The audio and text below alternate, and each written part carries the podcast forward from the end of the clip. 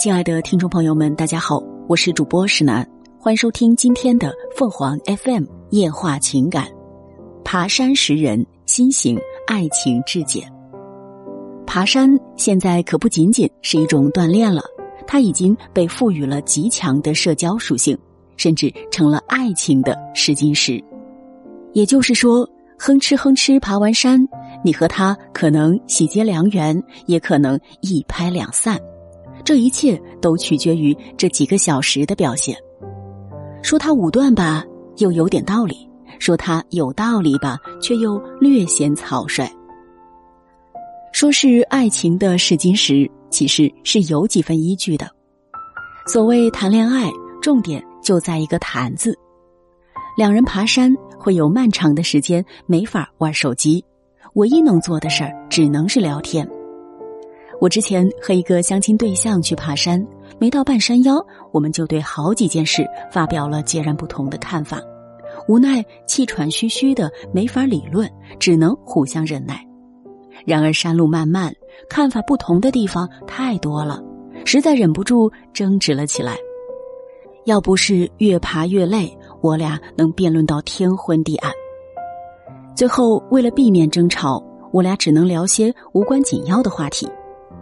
相亲对象说：“今天确实热啊。”我回：“那人爬得真快呀。”彼此拼命在脑海里搜刮着这些废话，然后就没有然后了。下山回家，各自安好。前段时间我在网上翻到一部爬山识人秘籍，上面说，爬山途中一直说话的人风趣幽默。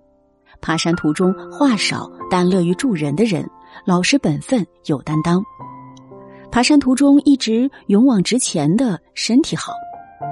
有人对此嗤之以鼻。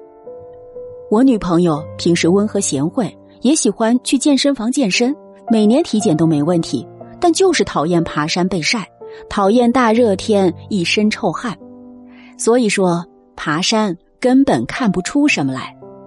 要说身体好。重庆的棒棒军每天爬山，身体最好。就连我妈也说：“你们年轻人净整这些没用的。那当年我和你就爬山，爬一半他就受不了下山了。你看人现在是公园里最受欢迎的大爷。”我的闺蜜小薇则属于坚信不疑派，她讲了自己和两个男生爬山的经历，一个是暧昧期对象。一个是现任男友，小薇和现任男友爬山的时候体验尤其好。男友提前做好路线规划，背包里从食品到用品一应俱全，甚至中途哪里有公共卫生间，他都摸排的明明白白的。一路下来，小薇对他的好感火速升温。我问：“你会不会过于草率了？”小薇说。不单单是这点，一路上会有很多小问题，有人会怨天尤人，他会解决问题，这才是差别。他能不能把握你的步伐频率，是不是有毅力爬完，会不会关心你渴了累了，这都是细节呀。小薇郑重其事的说。反观之前的暧昧期对象，是两手空空，啥也没带。一路上就听他借这借那，那个男生说：“小薇，借我你电风扇试试。”小薇，你防晒喷雾挺好用啊，我也喷点儿。小薇，我能和你打一把伞吗？太晒了。小薇一直充当着保姆角色，从山脚照顾到山顶。终于到了山顶，暧昧期对象说去买水。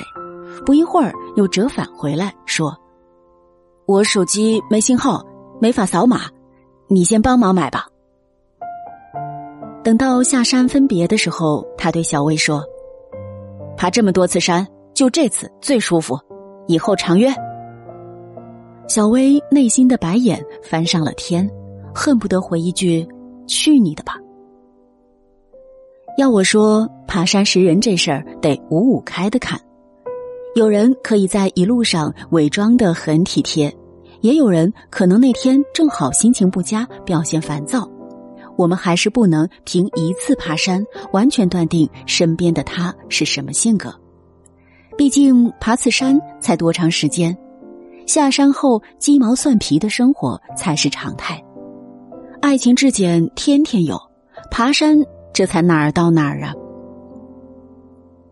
听众朋友们，无论你是开心还是难过，不管你是孤独还是寂寞，希望每天的文章都能给你带来不一样的快乐。你也可以关注我们的微信公众号“情感与美文”，收听更多内容。我们下期再见。